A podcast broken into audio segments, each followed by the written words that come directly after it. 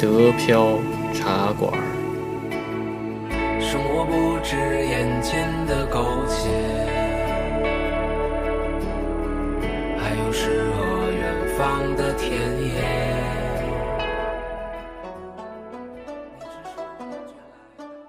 欢迎大家收听新的一期德标云茶馆，我是黄老板，我是老李，我是安逸，我是加菲猫，我是景文。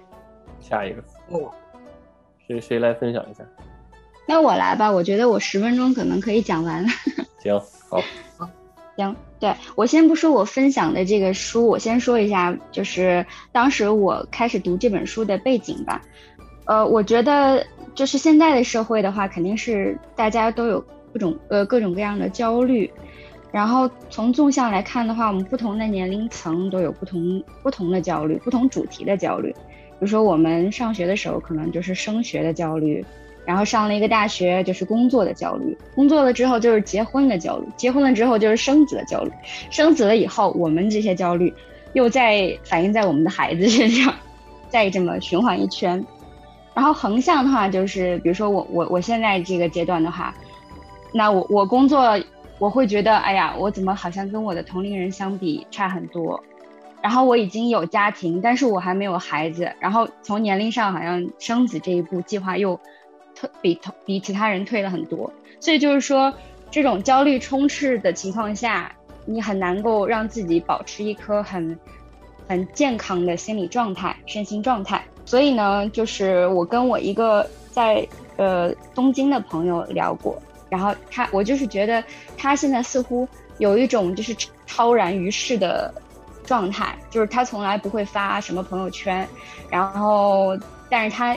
一一旦在这个社交平台上分享的话，都是他练的那个毛笔字，他在日本练的毛笔字。然后呢，呃，我前两年去东京一次找他，然后他就跟我说，他每天他他是一个 IT 男，就是工作压力什么也挺大的，但是他每天早上会起很早，到他们家附近的一个公园儿，看那个小河上的水禽嬉戏，然后看那个鸟在天空飞过，然后每天都会在家这个。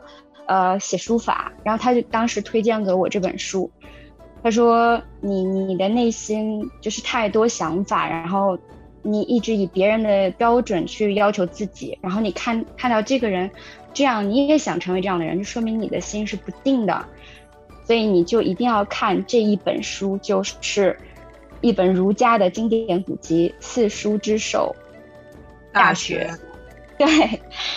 然后他，然后我说这个这个背过呀，小时候就学过背过。他说，不，你们没有真正懂他的意思。对你一定要每天每天读它，然后一直读到你真的懂它，然后一直读到你真的能实践它。这个其实是一个一生的修修行。我对，然后他就推荐我读这本书，我就觉我真我真的觉得这个书你静下心来读，然后真的能做到知行合一，就是你理解。以后做到其实很难，我推荐所有有焦虑的人，可以每天都都读它，甚至可以练练练这个书法。然后它这个的话，我分享就是第一段吧，因为主要的精髓是在第一段，后面的呃段落的话，主要是在阐释第一段里的一些呃呃第一和第二段里的一些概念。他说。大学的话是这个大人之学，然后他讲的是怎样穷理正心、修己治人的学问。那第一段就是：大学之道，在明明德，在亲民，在止于至善。知止而后有定，定而后能静，静而后能安，安而后能虑，虑而后能得。物有本末，事有终始。知所先后，则近道矣。就是他说，大学的这个宗旨在于弘扬光明正大的品德，在于使人弃旧向新，在于使人的道德达到最完善的境界。知道你应该达到的境界之后，才能够确定志向，志向确定之后，才能够心静不乱，心静不乱才能神思安稳，神思安稳才能思虑周详。思虑周详，才能有所收获。每样东西都有根本和枝末，每件事情都有开始和终结。知道了这本末始终的程序，就接近事物发展的规律了。然后它后面第二段就是大家更更常听到的，就是修身治国齐家平天下，格物致知，呃，正心诚意。我觉得这些东西就是可能大家都听过，然后也都知道，就是很就是所谓的大道理，但你真正的要把它践行，真的很难。所以我最近就是经常在每天在读它，在理理解它，这样在这个过程中，我是觉得你的心境能够平静下来。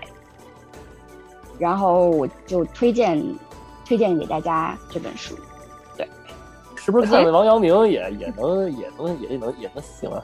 王阳明是这样的，对，就是你古代哲学的，就是最代表的一个嘛，就是《大学》它也是，嗯，从孟子分出来，然后孟子的理论是最后被王阳明完全传承了嘛。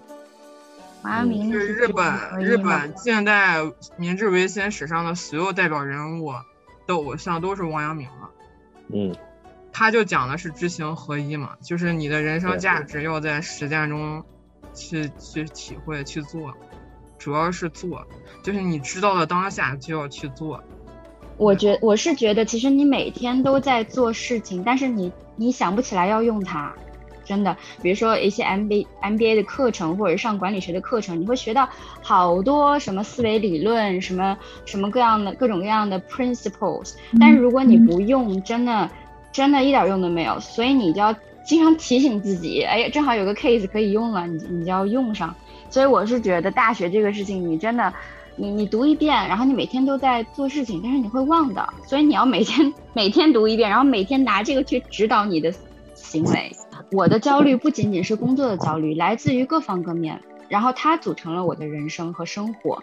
然后我是觉得大学这个的话，呃，它是可以指导各各方各面的。你当然可以把它缩小到生工作中的某一个部分。嗯，对，嗯，这样的就是其实不只是所有的，就说大学这本书，所有的书，包括《论语》在内也好，还是说就包括我们现在学的课本，大学课本、研究生课本，对，你日常就像那个，就像那个黄伟读的那本刚才介绍的那个，对吧？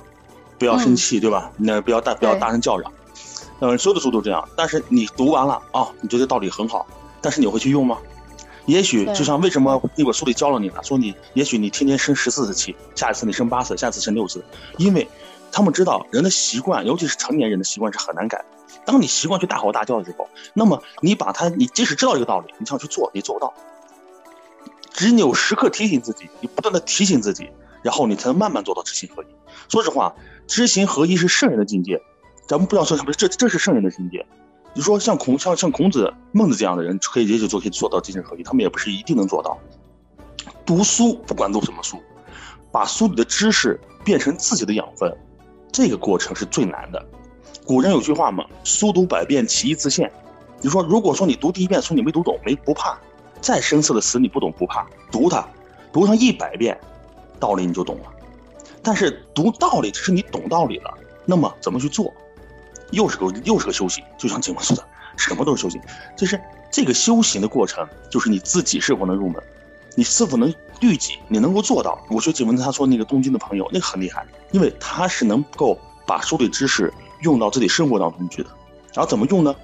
他就像他说的生活规律性，他就让自己练字，让自己跑步。其实这个东西就是他通过这种方式。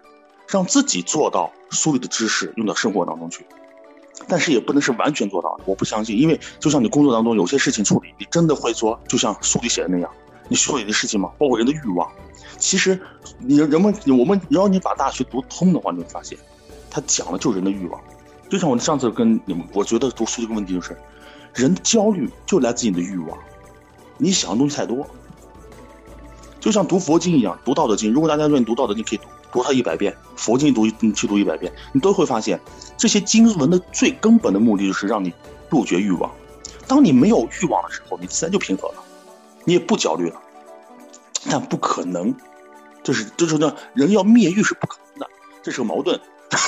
你生活的这个世界它是有欲望的，对吧？不是，你要没有欲望，哪来的发明？那哪来的创造？你拿那激情？没有欲望，你怎么贝多芬怎么能创造出命运这种交响曲？对吧？肖邦。他们怎么都不？因为他们都是有激情的爆发。当你肖邦是渴望爱情，或者贝多芬也是，对吧？然后他们贝多芬命运交响曲是因为他失恋了嘛？那个 很多，包括你像陆游他们这些爱国诗人，对吧？他们像李白，都是有欲望的，只不过他们欲望表现方法不同。但我归到我们这些俗人，对吧？个人上去欲望，想生活，想要好生活，想让孩子有好的未来，想让家庭和睦。哎，我想让你那想让老公爱我，想想让老婆听我话，这都是欲望。那这这是正常情况呀。那么你不可能灭人欲，你灭不了的。那么怎么办？苏里知识告诉你，你怎么把欲望变成动力，做到知行合一，就就是这样的。当时你说你的目标的日内制定，你把目标定的合理性，定的。定的合理性，不要老看太高，定的按照自己的情况，熟知自己，知己知彼。你能够了解自己，然后先是这句话，知行合一特点就是先了解自己，你自己是什么样的人，你是什么样的情况，然后梳理告诉你什么东西，然后你把所有的和你自己情况结合起来，然后去做，这就是知行合一了，这是最浅显的。但你在做这点的时候，你你也就平和了。然后你会对你得到东西而不再会有欲望，因为你觉得我能自然得到，只要我去做到知行合一，我希望中的东西慢慢都会得到。要么怎么说，苏东有黄金屋，苏东年有玉。但是你怎么能实现，就靠知行合一去做。就像我觉得这个读书会的好处在于是，听了道理以后我们能去做，就相当于读大学一样。你读完这本书感觉很好，那么你怎么去做呢？就像我跟他说，他那个中学同学多好，写毛笔字，早上起来绿己的跑步，这都是方法。通过这种方法，能让我自己去融入到这本书去，然后呢，把这个书的道理融到自己生活当中，融到自己的实呃实践当中去，去做到。哎呀，书读书太多了，就是书其实怎么说呢？很书里知识很多，我们需要多读。但是很多人是享受读书的感觉，而不是去去很多都读书是为了读书的感觉，平静和平，他不是为了去学去得去懂推懂道理。真正能把书的知识用到自己自己身上的，很难很难。我现在说，我这里说的话好像大言不惭的说这些，其实我自己都知道，我我很难做到。读了书以后，我能把书里知识用到自己身上，唉。哎，我这里想补充一点啊，就是关于读书，因为很多人的习惯都是把书从头到尾的把它读完。我之前也是，但是有时候我不禁在问我自己，我是为了读书而读书，还是我真的想要获取一些？呃，什么样的东西在从书里面？所以现在有的时候我会真的问自己，这本书读完了对我的呃感受和都共鸣到底是在哪里？所以我现在有一种新的方法，简单说一下，就是我先去 Blink 上，或者说呃听一个 summary，然后真的是觉得这书里面有一些比较有趣的东西，我要去寻找答案，我才会翻开这本书开始去看，不会再强迫自己从头到尾的把这本书读完。对，因为书是读不完的，太多了，要要挑吧，还是。老房很喜欢，我就我就喜欢，我就我就喜欢那个，就瞬间把这书，对吧？把方法告诉我，然后那个把那个最好的知识点告诉我，然后我就那个我就赶快干。人生苦短，然后赶快去干。所以你一直没有读大学，因为大学不是这样。他不读，说明他他他心挺正的，很定，不需要读这个。也有可能，也有可能是我压根不知道这个这个东西能静心。嗯，如果大家想加群，想和主播们还有上百个喜欢德国、住在德国的小伙伴们一起聊天讨论的话。就微信加 D E P I A O R A D I O，然后黄老板拉你入群。如果您喜欢这期节目呢，也可以点击节目下方的 “call” 字，就是 C A L L，把您多余的积分送给德标茶馆，这样呢可以帮助德标茶馆让更多的人听到。谢谢您的支持。哦，那个感谢景文的分享，咱们可以进行那个下一本书啊。刚才我听来的晚嘛，可能听你们讲了一些关于。可能个人修心养性是吧？然后对于就是自身素养性提高，还有就调整自己心态的一些一些部分吧，包括可能自己和家人，包括自己和自己内心是吧？这样的一种就是一些类型的这种书籍，嗯，因为刚才谈到嘛，关于这个欲望这个事情吧，到了我们这个年龄段，确实有很多焦虑，然后包括老李刚才也提到是吧？这个焦虑产生的原因是因为自己有很多欲望，可能包括自己同龄人是吧？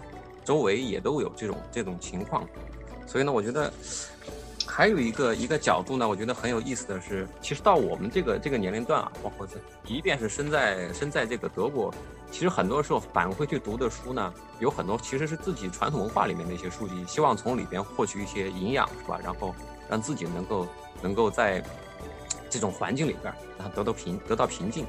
但从另外一个角度来讲呢，如果说我们把这个可能视野调整一下啊。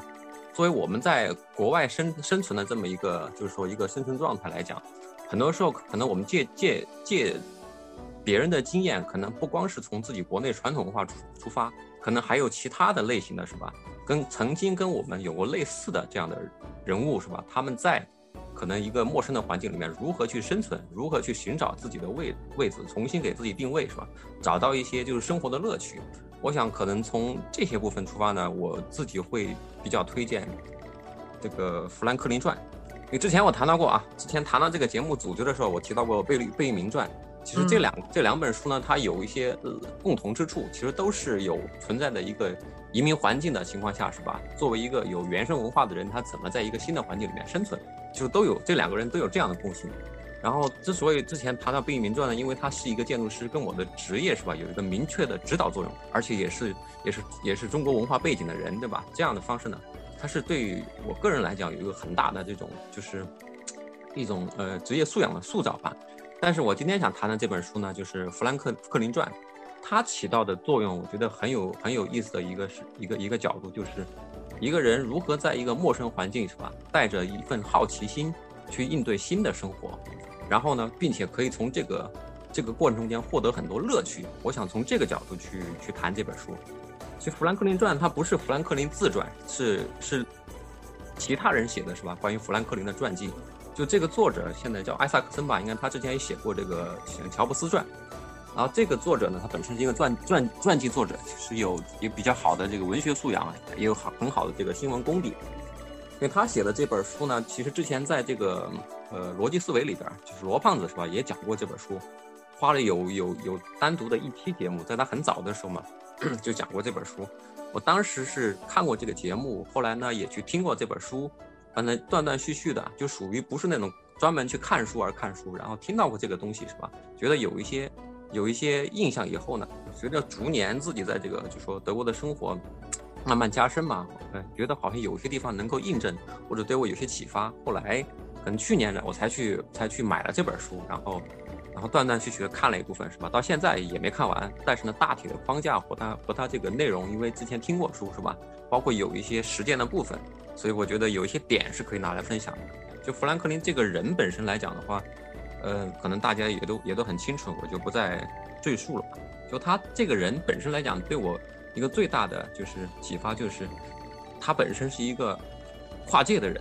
就从他自己，呃，最开始一个穷小子是吧，然后这样去从事这种就是印刷业，然后在这里面慢慢的变成一个小商人是吧？后来去做报刊，然后在这个商业上取得了一部分成功之后呢，又后来又转入这个政治界是吧？变成了一个很出名、很著名的外交家，包括这个他在。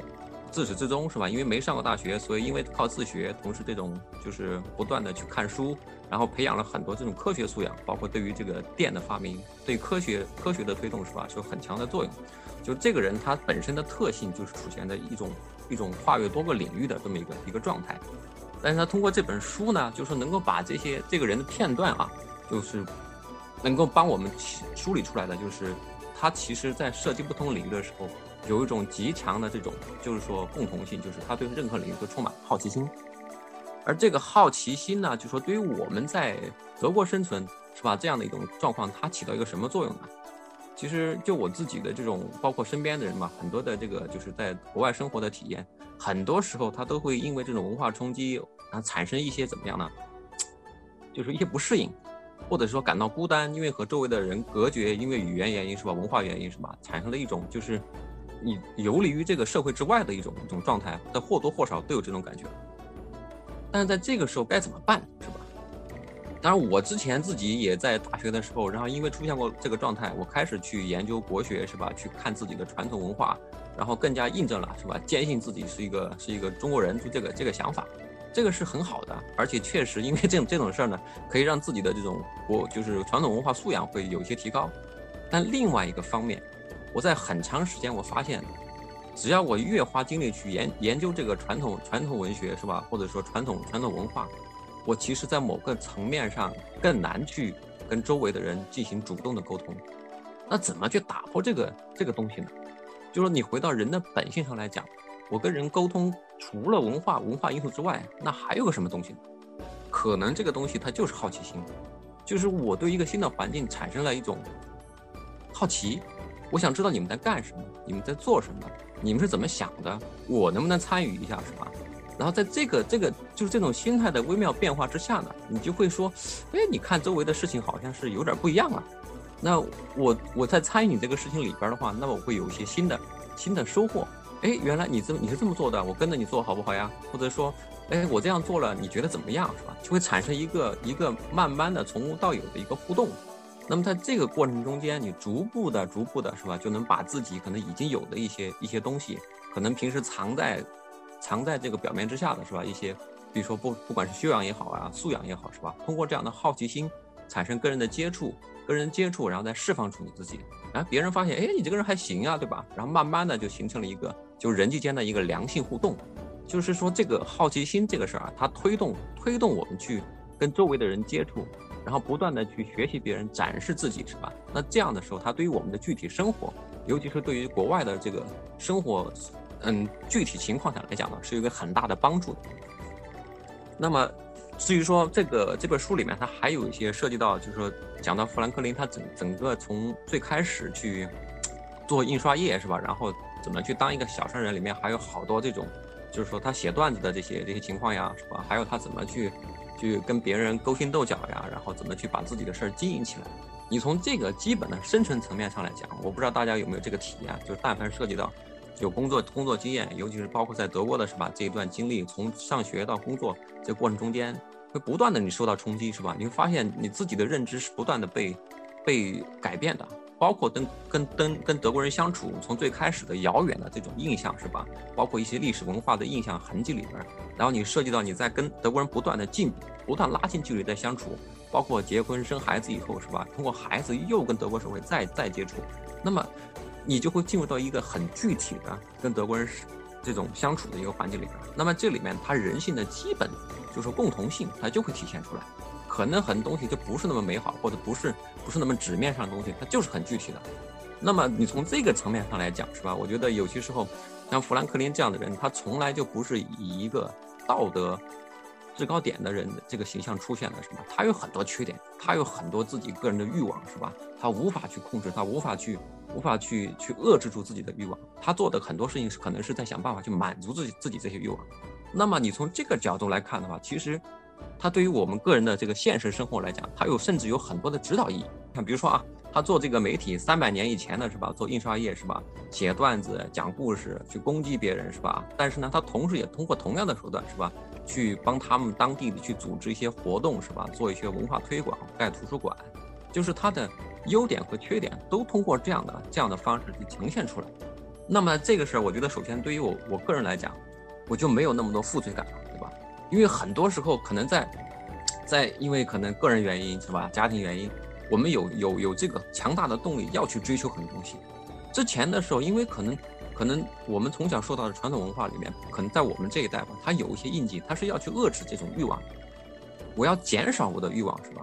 那但是你放到这个国外的环境上来讲的话，你在一个新的陌生环境里面，是不是这就是唯一的方向和办法呢？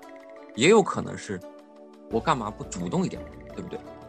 所以用的这些，有些时候可能自己我们自己，因为从从这个上学工作是吧，到现在这个阶段，你不能不可能说做的所有事情都符合完整的、优秀的道德标准。有些时候觉得也自己干的事儿也他妈挺恶心的，是吧？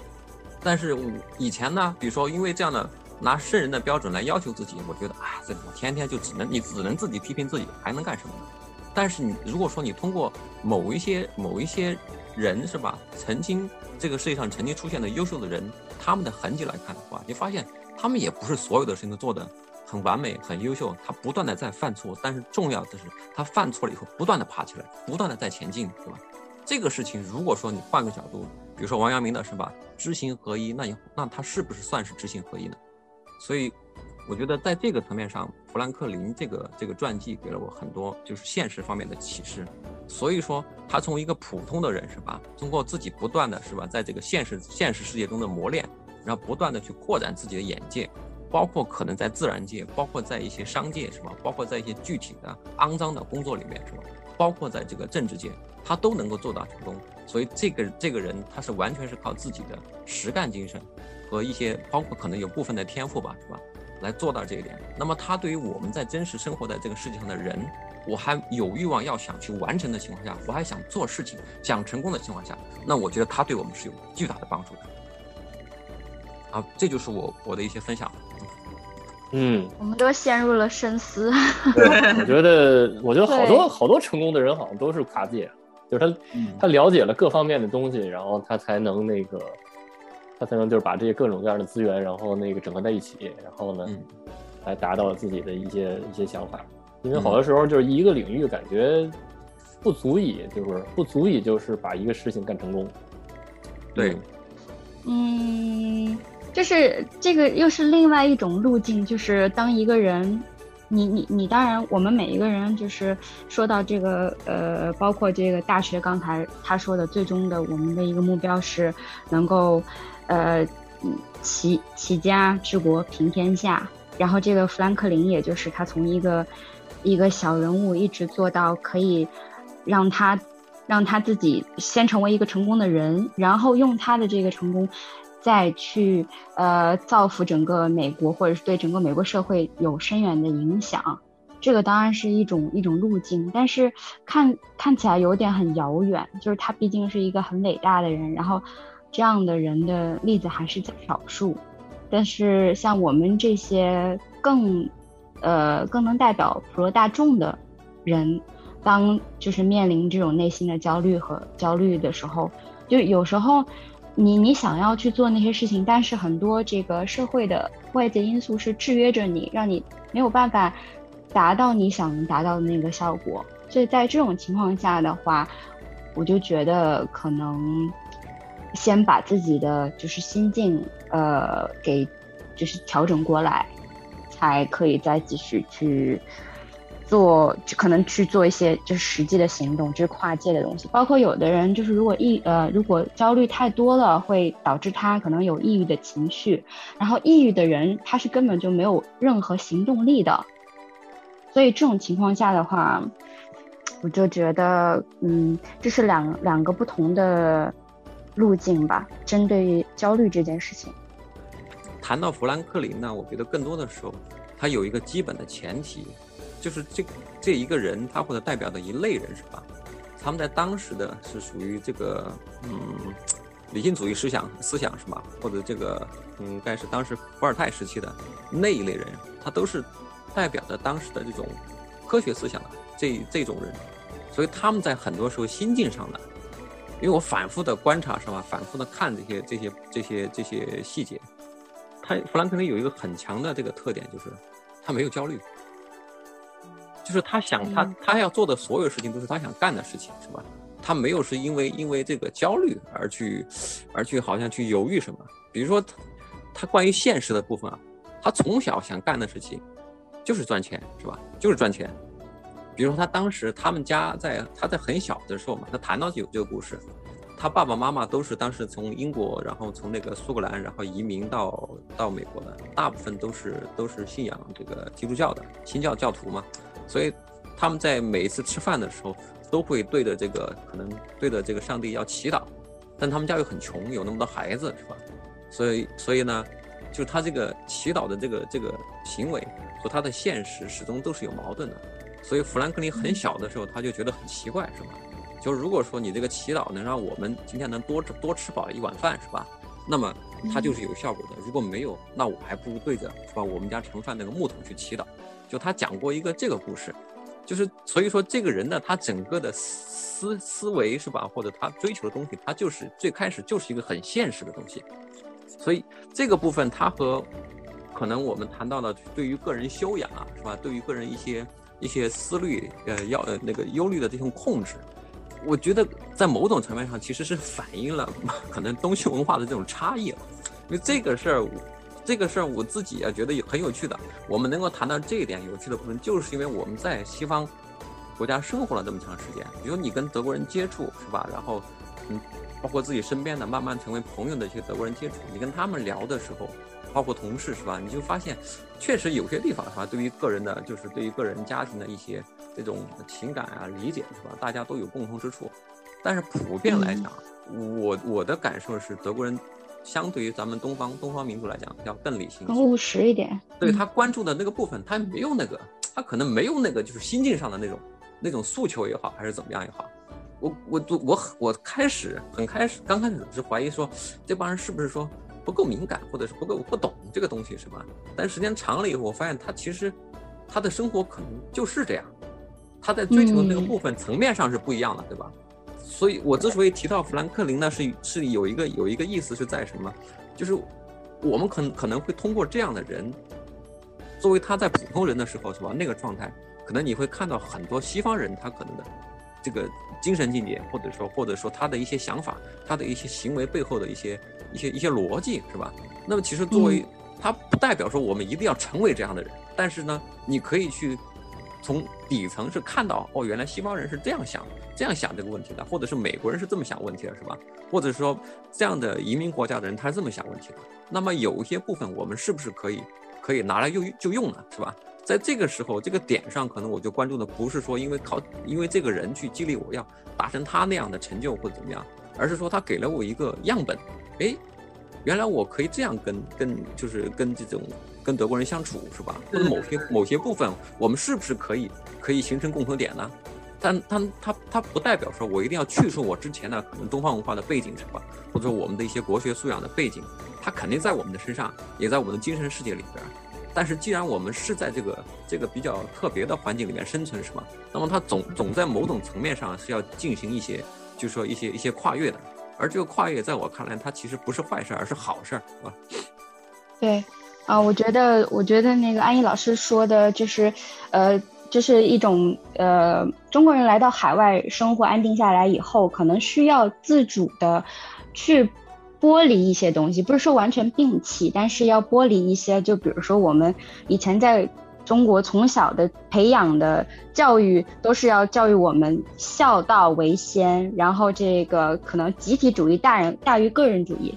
但是在德国这个社会，他们的就家庭的这种亲疏关系明显就跟。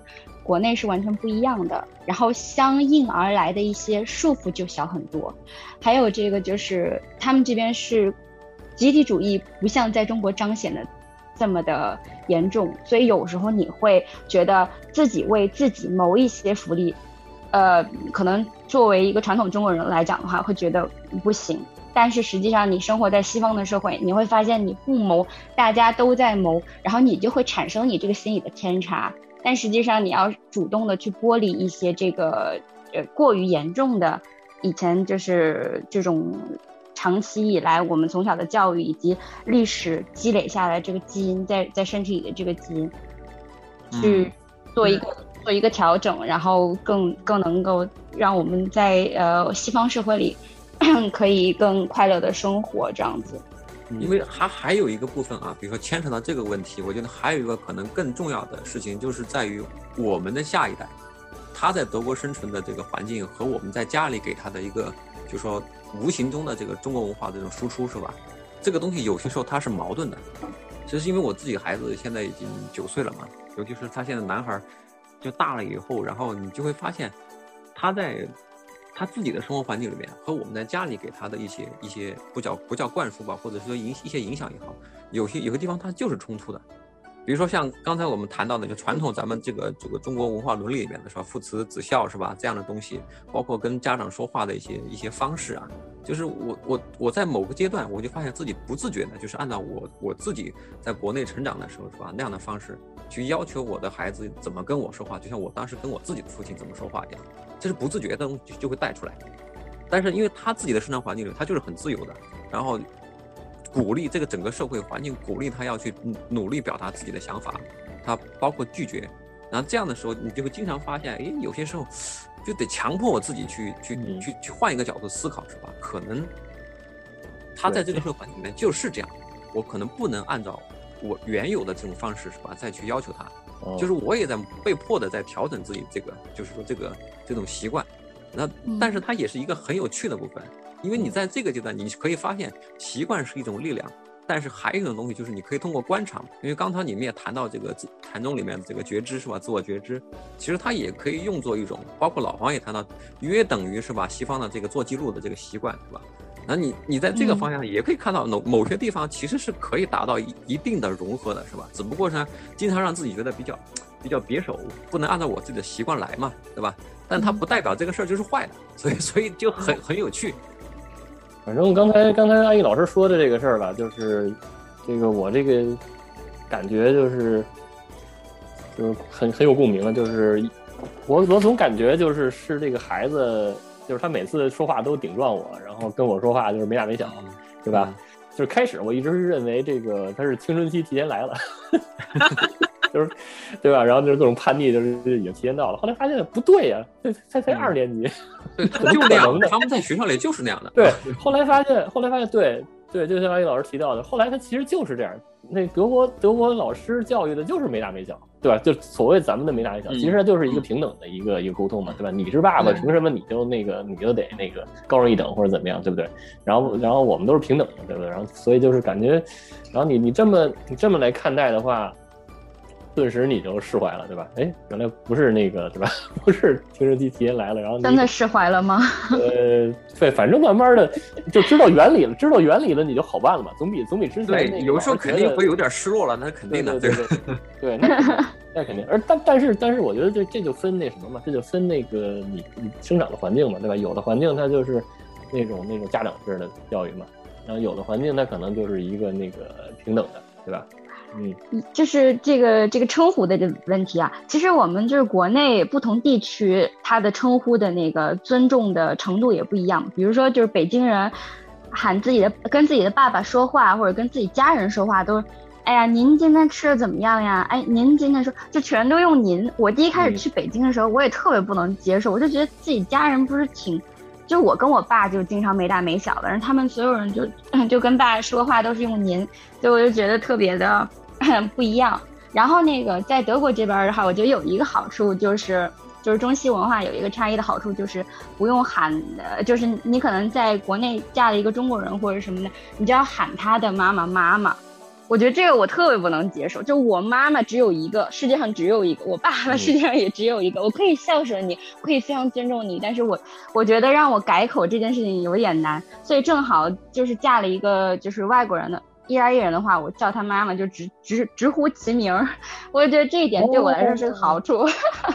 他们直呼其名的时候，是不是一定要加符号和 he 啊？不能直接念名字？那太奇怪了不是前名说哪嘛，就是 first name，你怎么会怎么会加 Frau 呢，或者 Herr 呢？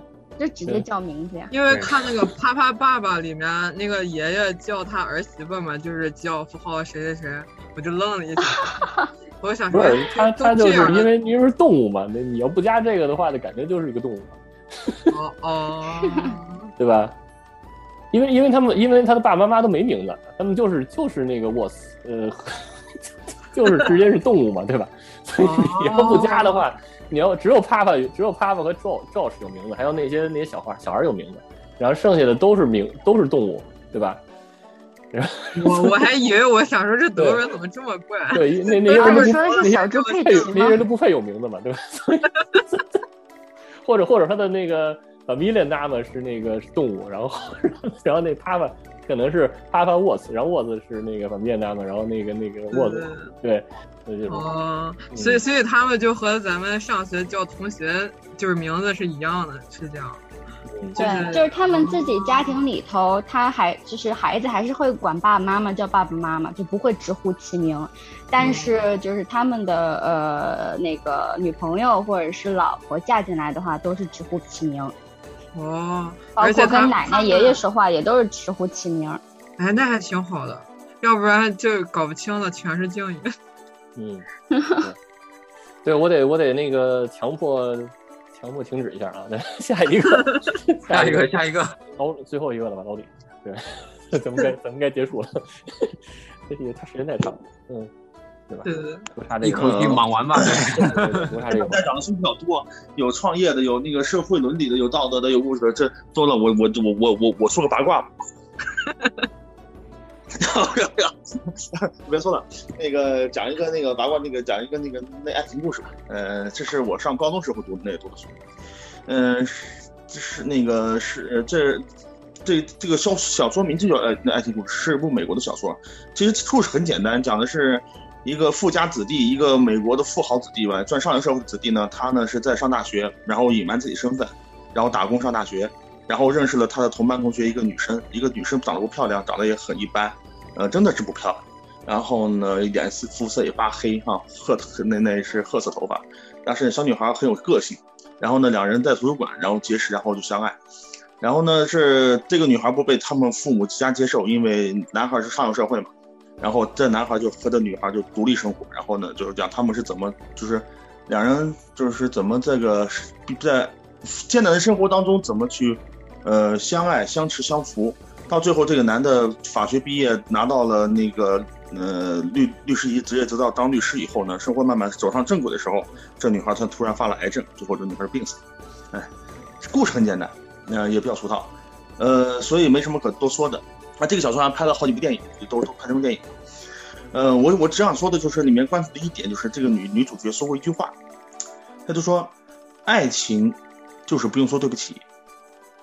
因为这个他们俩在在这个生活当中发生过很多次纠纷，很多次争吵，有误解，有愤怒，但是呢，每次这个男的愤怒完回来以后，这女女主角都会说一句话：爱情就是不用说对不起。所以说，这这这句话对对于我当时高中时代的我来说，那时候说话对爱情是什么东西都不知道。但是呢，这这个是作为作为我我爱情启蒙吧，我当时对爱情的理解就是，那爱情就是不用说对不起。那么这句话的内涵其实很深，因为深到什么地步呢？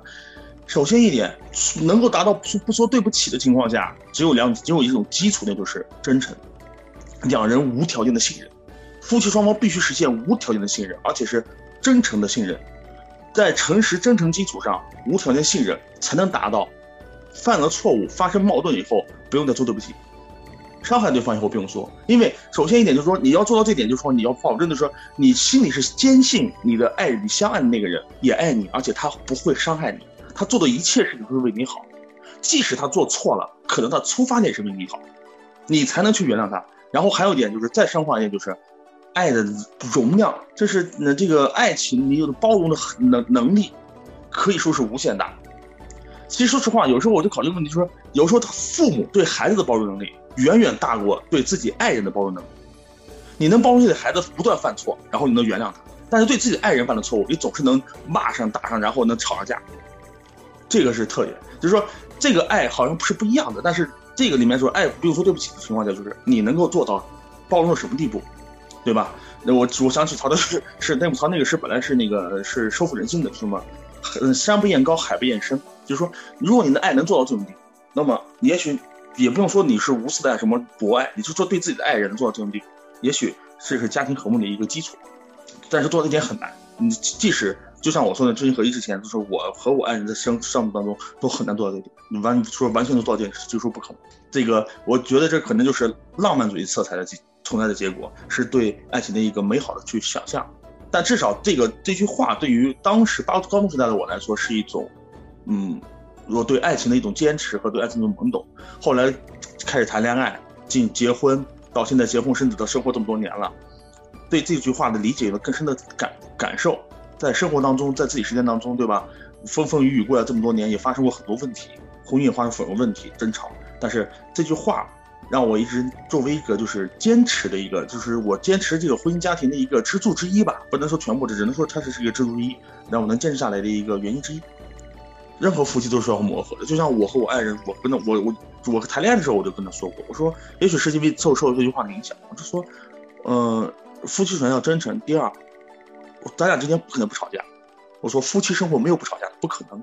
当时我俩还没结婚呢，谈恋爱。我说，因此咱俩现在，我希望咱俩在结婚前把能吵架全吵完。后来发现事实不可能，我们是吵了很多架，结婚后照样咱俩吵架，这这是不可能的。当时只是很理想化，人们就用浪漫主义题材去写各种浪漫主义小说，对吧？我们去看得很开心，为女主人去哭，为他们的爱情遭遇就去呃感同身受。但归到你自己身上的时候，那是很现实的东西。尤其夫妻生活，盐就是也米油盐酱酱酱醋茶，你就是这种呃，这每天就是呃呃孩子教育，呃夫那个呃工作生活，这这这都是很是很是揉是揉打在一起的。包括像青年之痒，这也是这也是真真实存在的。这这都是当然了，归根结底就又回到哲学话题上，这是人的问题，是人本质的问题。人的欲望情况，又回到这个，又回到这个哲学上身了。只要说我们一说这个这个人的话题和社会话题，最终结果你都会回回到哲学这个观点上。所以说就不多说了，只是说嘛，我们可以把它当成卦八卦来看。自说自己每个人都有自己的爱情观。其实这个我就想起那个那谁嘛，就是那个金志荣写的那个，你是要幸福还是要对错，对吧？就那本书，他其实就是说，你之所以要说对不起，就是因为错了嘛。承认错误才要说对不起。其实，但是呢，就是有的时候夫妻之间就是之所以会因为一点小事吵架，或者争个脸红脖子粗，然后最后怎么样，然后其实都是因为就是为了那一点点气儿嘛，然后就是想争对错嘛，对吧？有的时候没必要嘛，对吧？也不存在谁错了谁谁对了。就是如果你想那个就是让那个幸福一直存在的话，我觉得就是有些时候就没必要非得去争那一一下对错，争到底。对吧？可能一开始就是为了对错，然后来产生了产生了吵架或者产生了矛盾，对吧？然后最后没必要争到底了，对吧？对，就你们俩到底是恋人关系还是辩手的关系？不需要把任何事情当做一个辩论，非要有坚定的立场。就是爱情中有时候真的是你要主动去对让别人呃别人是承认别人是对的，反而是更更理想的情况。对对。然后还有碰上小心眼儿的，可能一下一下都气好几年，老拿这事儿说话，对吧？嗯。然后后，然后后来后来我还那个看了一本书，不知道是书还是什么，就是说那个就不翻不翻旧账，就是叫，就是你不要翻旧账，就是说绝对不要翻旧账。对，就事就事论事，就说这件事儿，对吧？然后好多时候的一讨论，然后结果就开始翻旧账，一翻旧账，然后就把问题给复杂化了，就扯远了，对吧？嗯。就比如说那个耶鲁大学心理心理呃呃心理专家的一个爱情三因论，就是说这个爱情它是由亲密、激情和责任三个元素组成的，就这三个元素才才是一个比较比较理想的爱情的状态，缺一不可。这样这个其实我觉得这个理论挺好的，就是它可以划分一些你你觉得是爱情的爱情，和你觉得不是爱情的。友情之类的，对。下回就下回你可以做一个推荐。没有，我没看过，就是我没看过，只知道这个。我只知道这个理论，然后自己解释了一下。哦。行，我觉得时间已经挺长的了，然后这个没想到大家都都都讲那么多，对，所以所以就是说，通过这次测试呢，就是第一次测试，我感觉就是说，可能以后。以后咱们可能就是一两种解决方法，一种解决方法就是咱们找一个那个时间更长的时间，对吧？大家都有空，然后来就是特别过瘾的，对吧？毫无时间那个压力的那种，然后来分享，我们可以以这种方式。然后还有一种方式就是，比如说，呃，可能咱们就一次就，对吧？分享一两本书，或者怎么样？嗯。但是还是要人多在一起就好。对我还是我还是觉得有共鸣呀。对对对。就是说，咱们可以这两种模式都都试试。就是说，一一方面就是那个哗一个一堆知识，对吧？一瞬间都给你那种。然后我觉得这种也挺好的，就是就是今天这种模式。还有一种模式就是，比如说，嗯，咱们可能，对吧？虽然现在好书非常多，但是总有一本书咱们可能都读过，对吧？嗯。或者大多数人都读过，咱们就可以分享一下，对吧？然后那个。或者我们可以画个专题，就是比如说，呃，职场类的专题工 具书。一些一些工具书，或者是爱情类的，或者是什么亲子类的，或者是，对对对，就这这类型。啊，我觉得景文这个建议挺好的，就是说他因为可能同一个主题，每个人看的书不一样，他的角度也不一样的。然后其实我们。不可能因为一个主题或者某一本书去下某一个结论的，它总归是一个开放性的东西了。但是大家能够把自己不同的角度看出来的东西嘛呈现出来，这个也挺有意思的。嗯嗯嗯，对。嗯，行，那就欢迎大家收听，下期再见。再见，再见，拜拜。Ich lieg in deinem Arm und du redest wieder nur von dir. Oh, warum hab ich mich jetzt schon wieder hierher verirrt? Sprichst von Partys in New York, von Shootings in Paris. Mal ganz nebenbei schmeißt du den besten Rave in Wien klar. Aha, hab schon verstanden. Und alle meine Freunde finden, dass ich leiser bin, dass ich leiser bin, leiser seit ich bei dir bin. Alle meine Freunde ich glücklich bin, weil ich leiser bin, leiser seit ich bei dir bin.